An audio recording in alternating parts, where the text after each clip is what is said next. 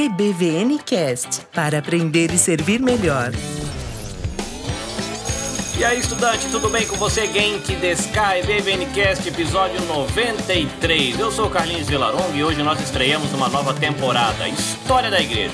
Mas a gente vai começar de um jeito um pouquinho diferente, compartilhando um pouco da história da igreja brasileira aqui no Japão. Bora pro episódio. Hajime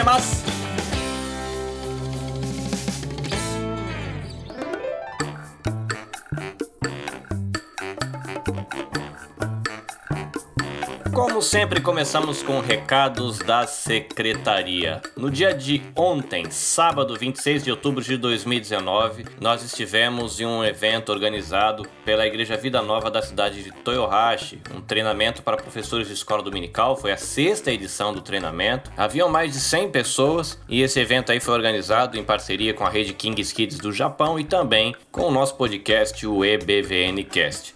Foi legal, a gente teve a oportunidade de apresentar o trabalho para a galera que estava lá, deixamos um standzinho, distribuímos chocolates e os nossos marcadores de Bíblia que contam aí no verso do marcador a história da Bíblia em símbolos. Nós também tivemos a oportunidade de divulgar o bate-papo online que vai acontecer com o Marcos Soares do Instituto Alvo na sexta-feira, dia 15 de novembro, às 8h30 da noite, horário do Japão. Na postagem você vai ter o link para você acessar o formulário, se cadastrar para você poder fazer parte desse bate-papo onde nós vamos conversar sobre como alcançar as novas gerações aqui no Japão. Vai ser um espaço de compartilhamento, eu vou deixar também um link para um grupo no WhatsApp onde a gente vai poder interagir, conversar sobre os desafios que isso propõe. E por conta disso, neste episódio que nós estamos começando aí a temporada História da Igreja, nós não vamos falar da história da igreja antiga. Hoje Hoje nós vamos ouvir um pouquinho o pastor Carlos Seide Kawano falando a respeito da história da igreja aqui no Japão e alguns desafios que nós enfrentamos enquanto ministérios que estão aí lidando com a criançada, com a molecada e vivendo aqui no Japão. Recados dados, deixa de blá blá blá e vamos lá pro episódio. EBVN Cast para aprender e servir melhor.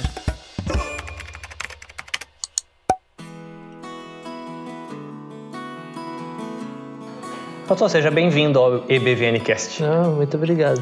Gostaria de pedir para o senhor se apresentar. Tá, meu nome é Carlos Seiji Cavano, tenho 55 anos, de Japão acho que uns 23, met... é, tá quase na metade. é, mas eu cheguei aqui no Japão em 89 a primeira vez, na época nem tinha esse visto de descendente, né? Então era o comecinho assim da vinda dos decassegues. Meu objetivo nessa primeira vez era conhecer o Japão, tentar aprender a língua, conhecer um pouco dessa cultura dos meus avós, né? Eu nasci no Brasil, meus pais nasceram também no Brasil. Então eu sou Sansei, mas como meu pai tem dupla, eu sou registrado como Nisei aqui, né? E, e aí, assim, tive é, uma infância com uma influência da minha avó como cristã. E a... Só que aí eu, eu fiquei afastado dos 15 até os 24 anos. Nesse período eu consegui entrar na faculdade, fiz engenharia civil. E aí eu, é, quando eu te, tinha terminado o curso de civil e estava já trabalhando, pensando talvez mudar de área, profissionalmente que surgiu essa ideia de vir para o Japão. Então, meu primeiro propósito era mais assim para conhecer, passar um ano e voltar para o Brasil. Só que daí de um ano ficou 23 anos. e essa, essa vinda já tinha, eh, já tinha essa ideia de vir para ser pastor de uma igreja não, ou não tinha relação nada, nenhuma? Nada a ver. E nada quando foi? Pra mim era vir assim, só para conhecer, dar uma olhada e juntar uma grana e voltar. Comer um pouco de, de onigiri e mochi e ir embora. É. Só que naquela época, então, como eu estava eu tinha passado nove anos longe de Deus, tinha acabado de voltar para Cristo. Um receio que eu tive quando vim para cá era: será que não vou me perder de novo? Né? Porque aqui eu sabia que não tinha praticamente nenhuma igreja. Eu não sabia muita coisa assim do contexto cristão, mas eu sabia que não tinham igrejas. Né? Então eu tinha um certo receio. Mas, assim, Deus realmente foi muito fiel, porque guardou, né, esse período que eu fiquei aqui e me deu o privilégio de começar a ver, assim, as primeiras igrejas sendo formadas aqui no Japão. E quando foi que o ministério começou na sua história?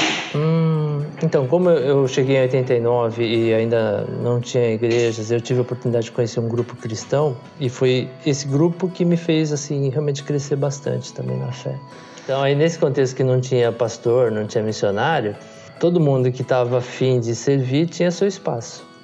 Nesses grupos, como grupo familiar, né, que a gente se reunia e era de regiões diferentes, ah, não tinha ninguém para dirigir, não tinha ninguém para dar estudo, né? Então quem estava mais disponível era convidado, tinha, tinha espaço para assim ser usado por Deus e, e foi nesse contexto que eu comecei assim a, a me envolver mais, assim, a estudar mais a Bíblia também, né? Então aqui o Japão foi um tempo assim onde Deus trabalhou muito para restaurar, trabalhar muita coisa do tempo que eu tinha afastado e dar oportunidade de servir para essa comunidade, para esse grupo que virou uma comunidade, né? A comunidade Sal da Terra. Chegou a ter mais de 100 pessoas, né? Então chegou numa época que precisava de voluntários, de, de obreiros, né? E aí eu fui um dos primeiros que assim começou a participar. Então minha, minha vamos dizer carreira ministerial que talvez começou dentro desse contexto, né? Que é, não tinha missionários, não tinham pastores, tinha grupos de cristãos se formando aqui no Japão em vários lugares, aqui também nessa região de Aichi também tinha, né, o grupo da Refúgio, né, que a Elisa também se envolveu. Então, eu tive a oportunidade de acompanhar um pouco esse início de, de é, do nascimento da igreja brasileira aqui no Japão. Aquela temporada que você achou que ia te afastar de Deus acabou, na verdade, te aproximando e sim, te capacitando. Sim, sim, sim. Então, nesse contexto de, de ajudar as pessoas a, a conhecerem Jesus, a começarem a conhecer mais a Bíblia, foi nesse contexto que eu comecei a descobrir também dons, né? Nessa área de aconselhamento, de cuidado de pessoas, só que aí chegou num ponto, assim, como tinha muita gente, a gente começou a pegar os casos mais difíceis, né? Aí, aí eu senti o peso de não estar bem preparado, né? Porque foi, era só na boa intenção. Só que aí quando você pega os casos mais pesados que envolvem a vida das pessoas, você percebe, opa, peraí, é, falta mais coisa, né? E se realmente... Minha dúvida era se é esse chamado, assim, para o pastorado, né? Então, depois de um período, é, ajudando, vendo que as igrejas estavam, as comunidades estavam crescendo, precisando de pastores ou pessoas melhores capacitadas. Eu participei de um projeto para trazer missionários, eles foram assumindo essas comunidades, aí eu decidi voltar para o Brasil. E aí eu fui, é, assim, com dois propósitos. Eu queria que Deus confirmasse um chamado para o pastorado, eu queria ter um tempo de discipulado, né, e um tempo de, de estudar mais a Bíblia. Então fui com esses dois propósitos, assim, de fazer um seminário, e aí eu fiz o Servo de Cristo lá no Brasil. E esse tempo que eu falei um pouco, né, hoje, da, da importância que a Satie teve para esse começo, assim, de, de, de, de receber discipulado, né. Então ela foi uma pessoa, assim, super importante para mim. E quando foi que aconteceu o retorno, aí já entendendo que era ministério e era ser pastor mesmo? Quando é que isso aconteceu? Nessa outra fase? É, foi em 97. Então eu passei uma temporada aqui, né? era para ficar um ano, mas fiquei quase cinco anos. Voltei para o Brasil, fiz o seminário. E aí, é, depois desse período do, do seminário, um, a igreja que eu participava naquela época, que era a Igreja da Saúde, então reconheceu esse dom pastoral. Então Uh, entraram também participando do meu sustento até chegar na ordenação. E aí quando eu fui ordenado nesse tempinho antes, eu sentia que assim, o lugar onde Deus tinha ainda para eu estar servindo era aqui no Japão, por aquela primeira experiência lá, né? Então, aí eu já estava casado, nós tínhamos o Davi que estava com um ano, e aí nós viemos para o Japão enviados como missionários pela Igreja Metodista Livre da Saúde, que era a nossa base de envio. E aí eles ficaram num compromisso, assim, de no máximo uns sete anos da gente estar tá servindo ao Senhor aqui. Então voltei em 98, acho que em dezembro de 98, não sei, para ficar no máximo sete anos com a Itaeco e o Davi pequenininho. E hoje qual é o, contexto da sua igreja? É com japoneses, é com brasileiros, é com latinos? Com quem que você está trabalhando agora? Ainda com brasileiros, né? mas a gente entende assim que, o nosso desejo, sonho é realmente assim cooperar para o ganho de japoneses para Jesus. Eu entendo que a gente está numa fase assim ainda de transição, até porque tem muita gente que nasceu aqui, né? os nossos filhos, é... o Estevão nasceu aqui, nosso filho do meio a Satya acabou nascendo no Brasil, né? Uma segunda volta que a gente fez para lá. E 2006, porque eu estou direto aqui no Japão. E aí eu tenho visto assim como não só a nossa igreja, as outras igrejas brasileiras assim vêm desenvolvendo, né? Então essa segunda vez como missionário já são 12 anos, né? É, o Davi praticamente se formou aqui no ensino médio e o Estevam e a Satya praticamente pegaram todo o período escolar aqui, né? E eles têm uma tendência bem mais forte de ficar no Japão.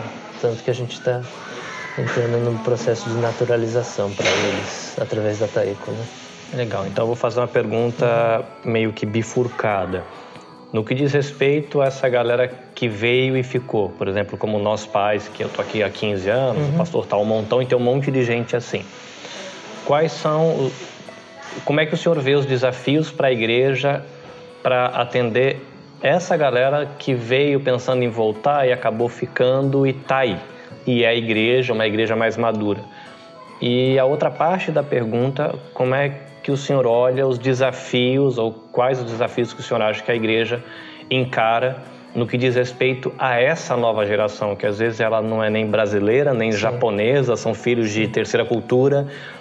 Quais os desafios para esse, esses dois grupos? Uhum. É, para os mais adultos, né, que estão mais tempo aqui, eu acho que é conseguir enxergar esse propósito, assim, que vieram para, de alguma forma, cooperar, né? Até através dos filhos, talvez, né? Que hajam cristãos com uma fé genuína, né? Vibrante por Jesus, que entendam essa missão de por que, que estão aqui, que é essa geração mais nova. Então, acho que o desafio é você ajudar o pessoal adulto a entender que é, talvez não, não tenha sido o sonho deles permanecer, mas estão aqui. Né? E estão com seus filhos sendo criados aqui. E que devem se esforçar né? para manter a sua fé e, de alguma forma, ajudar os que estão crescendo aqui, né? os que nasceram, crescer, estão crescendo aqui a conhecerem Jesus, terem uma fé vibrante por Jesus e eles, porque falam japonês, dominam, né? Entendem a cultura, como é que funciona a cabeça e o coração do japonês, é eles serem efetivamente os instrumentos que vão ganhar muitos japoneses para Jesus. E agora a gente, como grupo de voluntários, pastores, missionários, líderes de juventude, ainda que a gente compreenda quais são os desafios que o senhor acha que nós encaramos quando a gente vai lidar com essa nova geração? Acho uma grande barreira, assim, que eu me vejo muito limitada é a questão da língua. Né? O fato de não dominar a língua, isso dificulta muito. Até na nossa relação, por exemplo, com os nossos filhos, né? As conversas que a gente poderia ter de mais uh, coisas mais pessoais, eu não consigo entrar no nível deles, assim de ter uma conversa, um bate-papo mais profundo, que eles consigam entender o que, que eu penso. É, tem sido muito difícil. Né? Então acho que é essa grande dificuldade assim nossa, né? do pessoal que está aqui muito tempo e que não domina a língua japonesa, não... vai ser muito difícil de conseguir.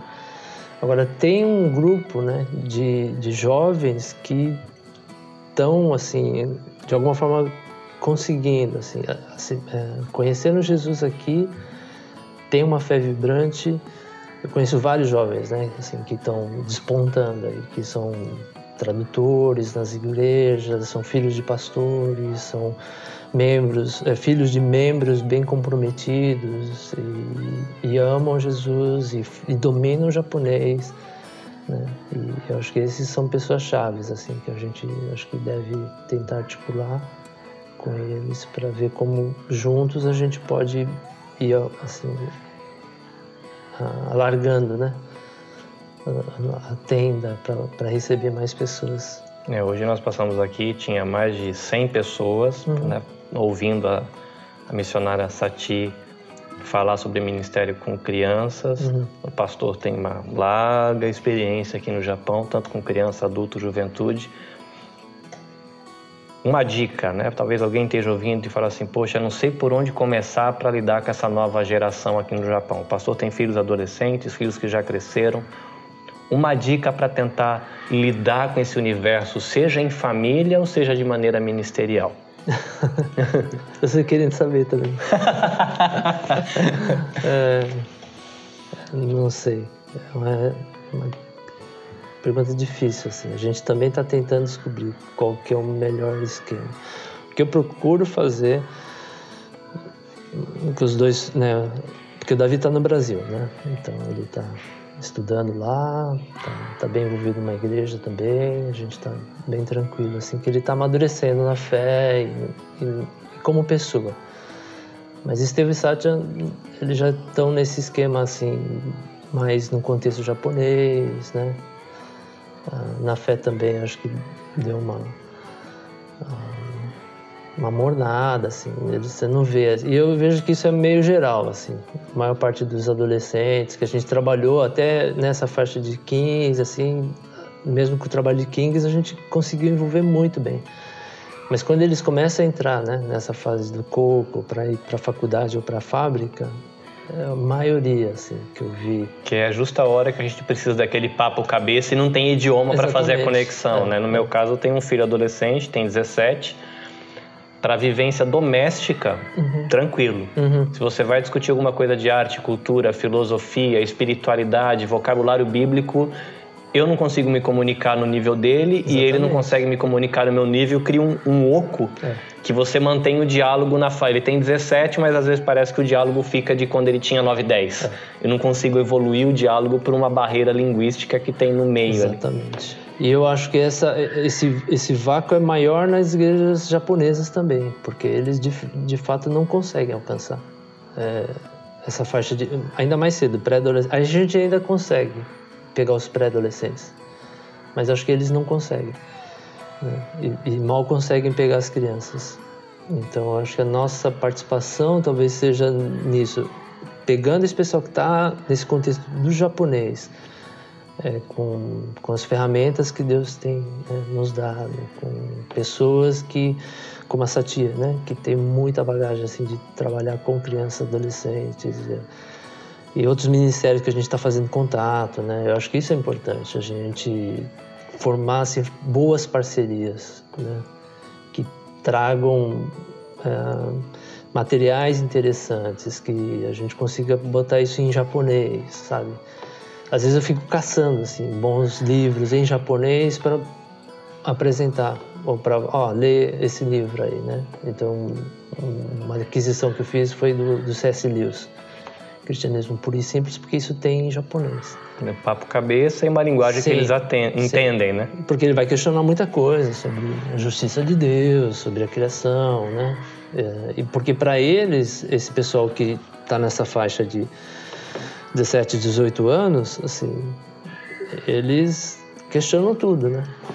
A Bíblia é verdadeira, as histórias que estão lá são né, reais, ou é só conto.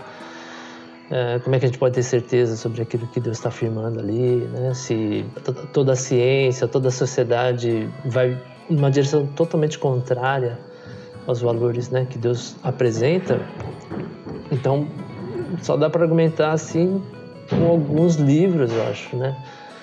Ou se, se a gente tivesse mais materiais, que agora que está começando a ter, né? Boa música, é, jovem para jovem, né? que isso, infelizmente, ainda é só tem gente, uma, uma ou duas bandas. A gente assim. acompanha, assim, no Brasil, é, a igreja é um negócio enorme, né? Ainda que a gente tenha essa ideia de que nós não somos a maioria, não é o Brasil inteiro tal mas é uma força econômica, é um mundo de gente, um monte de conferência todo ano. E aqui a igreja é um pinguinho num balde, Sim. a gente se espreme se, e, e não, não, faz barulho na água, né? Uma, uma coisa que eu tenho achado legal, tem me dado uma pontinha de esperança para com o meu filho adolescente e algumas alguns adolescentes que eu tenho contato na minha igreja é a galera que está tomando carinho pela língua inglesa. Uhum, uhum. E por causa da língua inglesa está começando -se a chegar a literatura em inglês Uhum, e uhum. tem muita coisa boa Ah, em sim, inglês. Sim, em inglês sim. E através do japonês eles estão entendendo inglês e às vezes isso até facilita a compreensão do português. É estranho, né? Porque pra, a gente tenta fazer a ponte direta, Sim. mas eles aprendem o inglês na escola e conseguem fazer a ponte ao contrário. Sim. E pode ser uma alternativa Sim. também, né? Dessa geração que começa a falar inglês e encontrar literatura legal, Sim, e, sim. mesmo com a cabecinha funcionando em japonês. Né? Talvez essa seja a dica, né? De você tentar encontrar materiais, música, né? É o que eu tento fazer. Eu tento ficar, assim, fuçando música em inglês, que seja da batida deles, que eles gostem, e dar como alter- alternativa, né? Se bem que, assim, a música em si japonesa não é tão maliciosa, não é tão ruim, assim. Acho que é, se comparada, né, com as de, de português, né?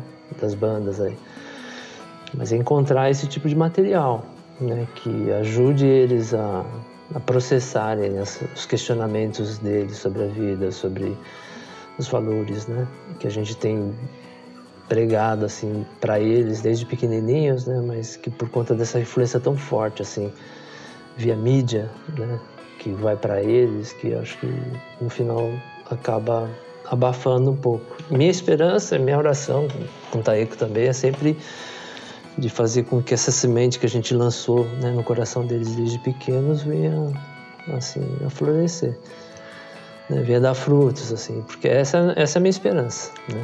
Porque o tamanho do desafio é tão grande assim que você fala, meu, não dá. Foge da, da, do, do- Foge da da mão, escapa alçada. da mão, É. né? Só que aí você exercitar sua fé e acho que é, essas dificuldades precisam levar a gente para dobrar o nosso joelho e esperar em Deus. Eu acho que esse que é o, é o lado assim bom do desafio, né? Você pode olhar o tamanho do gigante e falar, não, não vou dar conta das costas, né? Ou você pode olhar o tamanho do gigante e falar, não, com Deus eu, eu vou enfrentar e, e vou vencer. Legal. Uhum. Pastor, a gente está conectado não só na Irmandade em Cristo, mas a gente está conectado por causa da rede Kings Kids, que a gente faz parte, né? Tem Aham. essa conexão entre a juventude. Quem está ouvindo esse bate-papo e quiser conhecer um pouquinho do Ministério do Pastor, seja via Kings Kids ou mesmo o Ministério da Igreja do Pastor, onde que a pessoa pode te encontrar no Facebook, Sim. informações no Kings Kids, WhatsApp ou, sei lá, Instagram. Deixa alguma coisa pro pessoal te encontrar, acompanhar, É, no repente orar. Facebook tá lá, né? Carlos Sérgio Cavano, acho que fazendo a busca encontra. Eu posto muita coisa, até das nossas atividades lá, né? Tem o canal de Kinks Kids também, é, no Face, a página. Ali a, quem alimenta é mais a Elisa, eu também né, contribuo. A gente tem esse contato com o Kinks Kids Internacional também. Ano que vem tem muita coisa legal que deve, deve acontecer, né? Essa, essa parceria, esses contatos que Deus tem feito também com o pessoal lá é, do Juarez, né? Da Maria Lúcia, da, da África do Sul também, acho que vai render bastante bons frutos, sabe? Então eu vejo que Deus está articulando para a gente se conectar com gente que está fazendo diferença. E eu acho que é, é- é só isso, é a gente estar esperto assim para ver como que Deus vai nos conectar e a gente poder dar prosseguimento, né? Entende? E aí, assim, em relação ao nosso ministério, vai encontrar, acho que mais via Facebook. Mas eu tenho WhatsApp, eu tô começando a entrar no Instagram, né? Eu tô gostando do podcast também. tô começando a ser seu seguidor aí. Muito bem. Me escutando. Legal, Deus pastor. abençoe seu trabalho, Amém. né?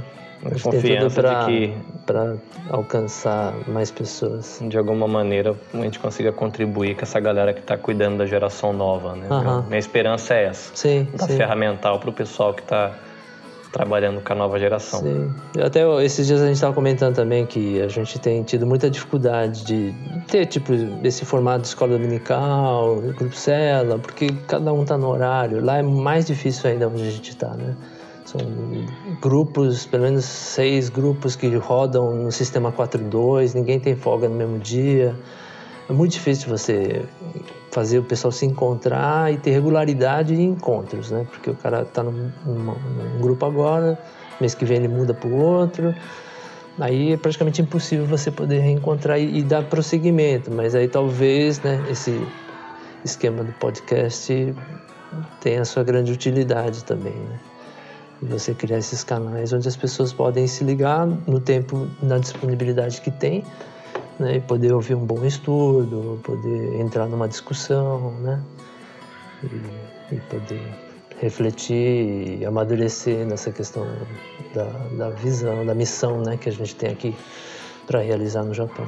Então Deus abençoe Amém. seu trabalho, né?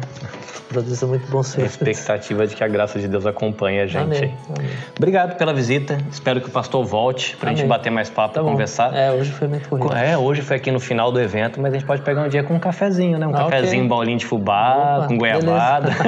Obrigado, Deus abençoe. Assim, tá Até a bom. próxima. Paz. E por falar em café, que tal a gente passar o nosso café enquanto a gente escuta as orientações da nutricionista Haruka? Hora do cafezinho. Não esqueça da fruta. É hora do nosso café.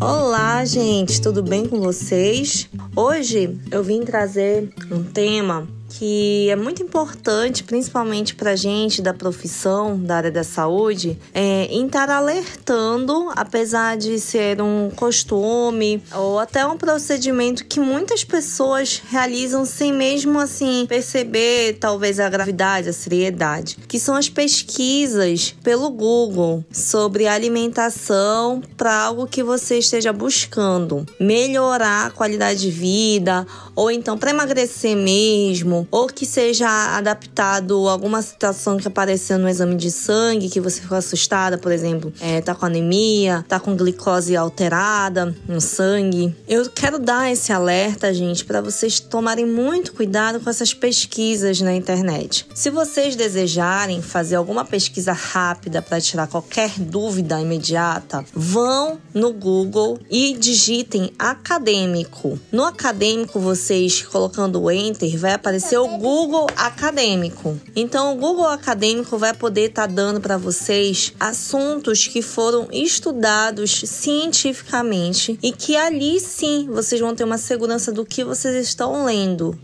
acerca daquele assunto. Então vocês vão estar lendo artigos científicos, artigos que foram testados em um determinado grupo, é, alguma amostra populacional. Assim vocês vão ter realmente dicas nutricionais, no caso, que são seguras. Agora, se você deseja de fato estar sendo orientado especificamente de forma individualizada e segura, muito melhor ir com um profissional da área da saúde. Eu estou me dispondo, mas também há vários profissionais que vocês podem estar contando com um intérprete aqui no Japão, que podem estar atendendo a necessidade que vocês estão tendo naquele momento. Então é essa minha dica. É, não, não acreditem em tudo que vocês estão lendo na internet. Muitas coisas são de forma generalizada e irresponsável. Eu já vi na internet dando dica de água com limão que não serve basicamente para nada, para emagrecimento. Já li pessoas mandando com, consumir vários tipos de chás que em uma concentração para alguém que esteja imunodeprimido pode ser fatal, pode acarretar em danos irreversíveis no fígado. Já li dicas dizendo desse jejum intermitente, se for feito de forma irresponsável, também pode estar trazendo desmaio, pode estar trazendo uma série de complicações que podem levar até o hospital. E também, principalmente no mundo fitness, a gente tem lido muitas besteiras na internet. Muitas pessoas que se dizem blogueirinhos, é, dando dicas da sua alimentação passada pelo nutricionista, aí aparenta ser algo mais responsável, dando dicas para fazer uso de algum determinado suplemento proteico. E só quem pode realmente estar tá indicando é um profissional da nutrição. Nem médico mais é habilitado no Brasil, para vocês terem uma ideia, porque o médico ele não chega a conhecer profundamente como está o organismo e o funcionamento dos principais órgãos que fazem a digestão e absorção desses concentrados proteicos. Então é uma coisa muito séria que muitas pessoas estão tendo evoluções prejudiciais à sua saúde e que eu gostaria muito de estar deixando essa mensagem de alerta para vocês, tá bom? Muito obrigada, gente. Abração. EBVN Cast para aprender e servir melhor. Seishoniata.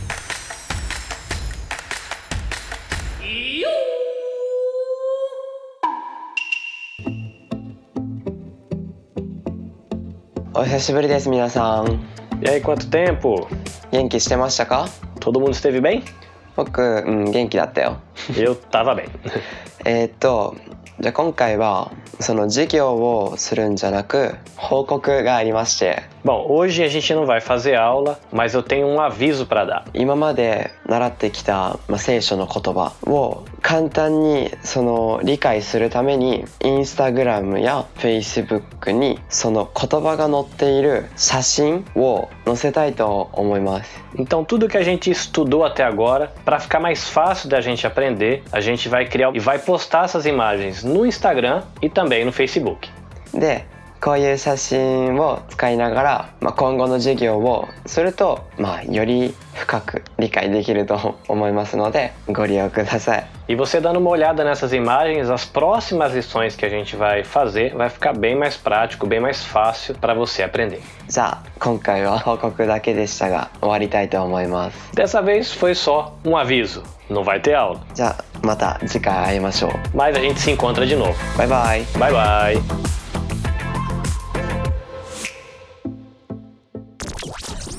Dica de inglês. Hello guys!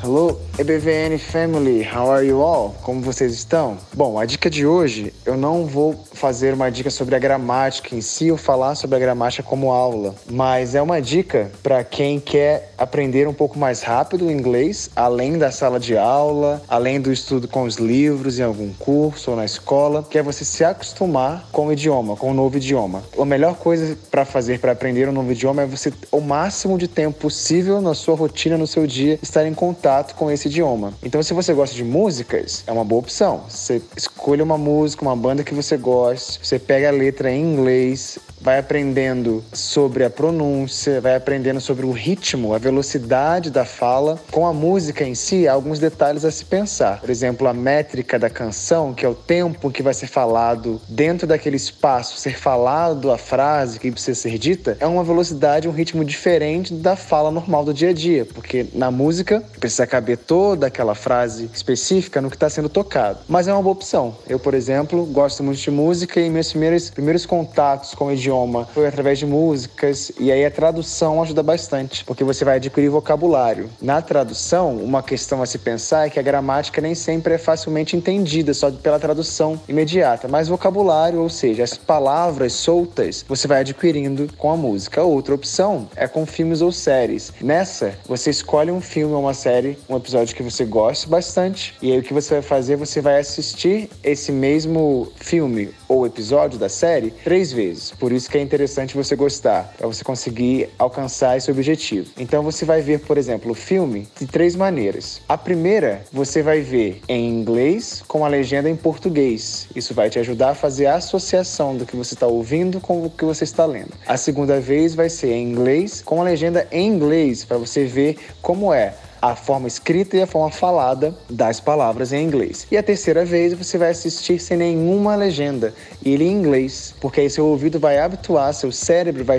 vai estar se exercitando a entender o que está sendo dito sem ter a ajuda da, da legenda. Então faça isso e você vai aprimorar bastante seu inglês, o aprendizado do idioma. Outra opção, claro, são os jogos, né? Os mais novos, vamos dizer assim, os adolescentes, eles gostam muito dos jogos, então ajuda bastante também. Ver onde você gosta o que você pode trazer para sua rotina, para o seu dia a dia, em inglês, seja música, filme, jogos, é, jogos no celular ou jogos de videogame, isso vai te ajudar a aprimorar o seu inglês, ok?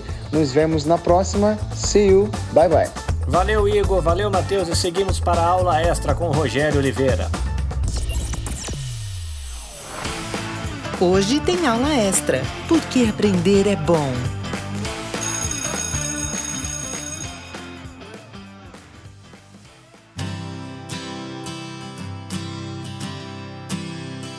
Olá, ouvintes do EBVNcast. Aqui é Rogério Oliveira e na nossa aula extra de hoje daremos continuidade à nossa série de reflexões sobre o sentido da vida. Nosso tema de hoje é Culpa humana e graça de Deus. A culpa é responsável por grande parte do sofrimento humano. Converse com pessoas deprimidas, solitárias, angustiadas, membros de famílias violentadas, homossexuais, alcoólatras, doentes terminais, pessoas que estão passando por crises conjugais ou qualquer outro tipo de problema e você vai descobrir que a culpa faz parte da dificuldade delas. Mas o que é a culpa? Foram identificados vários tipos de culpa que podem ser agrupados em duas categorias fundamentais culpa objetiva e culpa subjetiva. O que seria a culpa objetiva? É aquela que ocorre quando uma lei é quebrada e o transgressor é culpado, quer ele concorde ou não. Foi o que aconteceu com Davi, por exemplo, em, em 2 Samuel 12, do versículo 1 a 15. A culpa objetiva pode ser dividida em quatro tipos: culpa legal, é a violação das leis da sociedade, é, por exemplo, avançar um sinal vermelho no trânsito, culpa teológica, que é a desobediência às leis de Deus, de acordo com as escrituras, todos nós somos pecadores, culpa pessoal, é a violação dos padrões pessoais e entrega aos apelos da própria consciência, culpa social, é a quebra de uma regra que não está escrita, mas é socialmente aceita como válida. E o que é a culpa subjetiva? É o pensamento de pesar, remorso, vergonha ou autocondenação que frequentemente surge quando fazemos ou pensamos algo que consideramos errado, ou deixamos de fazer algo que deveríamos ter feito. Foi, por exemplo, o que aconteceu com Judas Iscariotes, lá em Mateus 27, do versículo 3 a 5. Deus pode usar qualquer um dos tipos de culpa ou vários deles conjugados para nos levar ao arrependimento e às mudanças necessárias, porque como o texto de Romanos diz, é a bondade de Deus é que te conduz ao arrependimento. Quando as pessoas falam sobre culpa, geralmente se referem à culpa subjetiva, mas a Bíblia não usa a palavra culpa nesse sentido. As três palavras gregas traduzidas como culpa ou culpado na Bíblia, elas se referem à culpa teológica. Nesse caso, parece haver pouca diferença entre culpa e pecado. Qual o conceito de tristeza e de perdão divino? Será que é possível ajudar as pessoas a lidar com seu pecado ou culpa objetiva sem gerar sentimentos de culpa perniciosos? Para responder essa pergunta, vamos examinar os conceitos de tristeza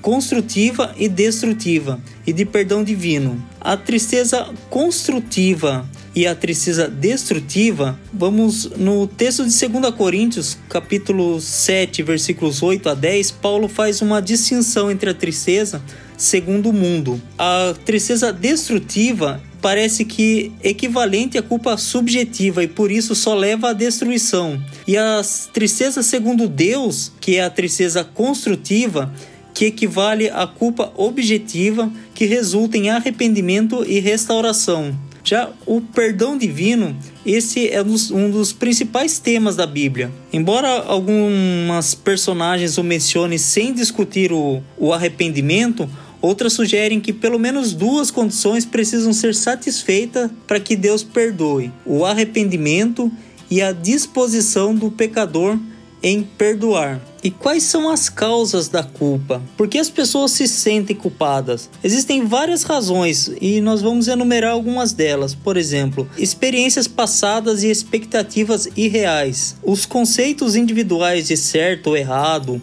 bom e mal geralmente se formam na infância. Na maioria das vezes, são os pais que transmitem esses padrões. Às vezes, esses conceitos vêm de líderes da igreja que acreditam que o homem pode viver sem pecar. A melhor reação diante dos padrões inatingíveis é a adoção de outros sinais mais realistas. É claro que Deus espera que estejamos sempre nos esforçando para atingir o alvo da maturidade cristã. Ele desaprova o pecado e a desobediência, mas enviou seu filho para que pudéssemos receber perdão e desfrutar de uma vida abundante, livre de pecados e de culpas. Inferioridade e pressão social. É difícil saber se o senso de inferioridade gera sentimento de culpa ou se é o sentimento de culpa que produz essa sensação de inferioridade. Vivemos num mundo que jaz no maligno. Sofremos críticas e por vezes sem que percebemos acabamos envolvidos inadvertidamente nesse tipo de pecado. Repreensões podem evocar sentimento de culpa tanto na pessoa que critica quanto na que é criticada, e cada uma delas procura aliviar sua culpa como pode, criticando outras pessoas ou se justificando. Foi isso que aconteceu com o filho mais velho no relato do filho pródigo de Lucas 15, versículos 25 a 30. Mau desenvolvimento da consciência. Muitas pessoas aprenderam a pensar de maneira rígida sobre certo e errado. São convencidas de suas próprias imperfeições e incompetências. Têm medo de fracassar ou de ser castigadas e não conhecem direito o perfeito perdão de Deus. Sendo assim, embora estejam na nova aliança em que as leis foram escritas no coração, elas vivem como se estivessem na antiga aliança, em que as leis foram escritas em pedras, né? 2 Coríntios 3, versículos 2 a 3. Influências sobrenaturais. A culpa objetiva teológica e os sentimentos de culpa subjetiva entraram na história história da humanidade a partir do pecado original de Gênesis. São instrumentos do Espírito Santo para nos convencer do pecado, mas pode ser usado contra nós pelo diabo, né, por Satanás. E quais os efeitos da culpa? A culpa pode ter várias consequências. Infringir a lei pode levar à prisão ou condenação, mesmo que a pessoa não se sinta culpada. A culpa social pode gerar críticas de outras pessoas. A culpa pessoal leva muitas vezes à autocrítica e à autocondenação. A culpa teológica tem conse consequências ainda mais sérias. Deus, que é justo e santo, não faz vista grossa para o pecado. De acordo com a Bíblia, a punição para o pecado é a morte. Embora Deus, por sua graça, perdoe e dê vida eterna quando depositamos a nossa fé em Jesus, que morreu pelos nossos pecados, as pessoas geralmente procuram aconselhamento por causa de sentimentos de culpa. Esses sentimentos exercem influências de diversas maneiras. Pensamentos defensivos. Esses se manifestam quando colocamos a culpa nos outros, negamos o erro cometido, afastando-nos das pessoas ou procuramos boas razões ou desculpa para justificar nossas ações. Mas agindo assim, corremos o risco de repetir esse mecanismo indefinidamente. Razões de autocondenação. Sentimentos de culpa quase sempre geram ansiedade e sentimentos de inferioridade, inadequação, fraqueza, baixa estima, pessimismo e insegurança, que são meios da pessoa se condenar. Em alguns casos ocorre autopunição e até mesmo propensão a acidentes. Frequentemente a pessoa que tem a ira reprimida essa foi a reação típica de Caim Gênesis 4, versículos 12 a 14. Reações físicas. O sentimento de culpa, como qualquer outra reação psicológica, ela pode gerar sintomas físicos. O corpo enfraquece e acaba entrando em colapso. Essa ocorrência se chama somatização. Se duradoura, pode se tornar uma patologia. Davi testemunha isso no Salmo 32, versículos 3 e 4. Dor moral. A dor moral diz respeito a uma profunda angústia moral provocada no indivíduo pela compreensão de ter cometido atos com consequências reais e terríveis, mesmo que investidos de autoridade do Estado.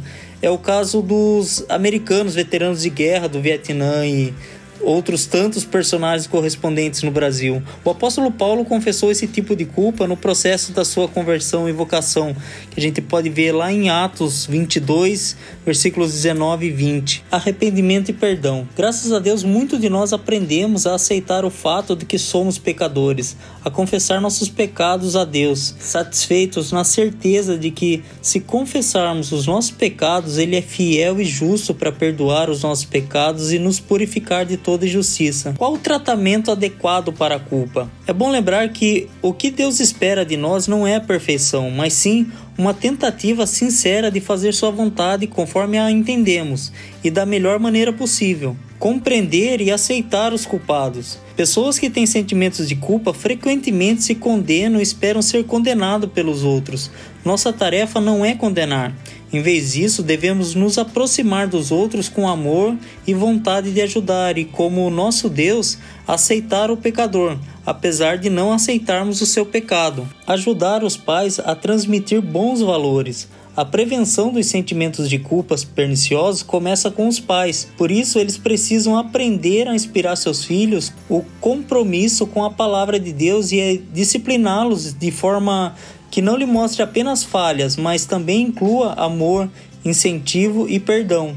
Ajudar os membros da igreja a compreender valores. Os membros da igreja devem receber ajuda para entender os elevados padrões de Deus. Todo crente deve entender que Deus compreende a nossa fraqueza e quando caímos, ele sempre está pronto a nos perdoar graciosamente. É bom lembrar que há duas maneiras de compreender, de aprender sobre o perdão. A primeira é experimentá-lo e a segunda é praticá-lo. Conclusão: nem todos os sentimentos de culpa são ruins. Algumas vezes eles nos levam a confessar o pecado e agir de modo mais construtivo.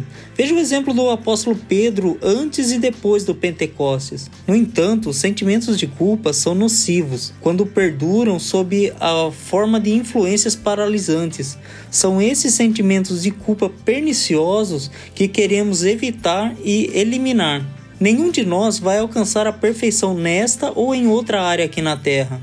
Apesar disso, somos aceitos por Deus, recebemos o perdão incondicional quando confessamos nossos pecados e temos a garantia que um dia alcançaremos os padrões divinos por causa do que Cristo fez por nós e está fazendo em nosso favor. Amém?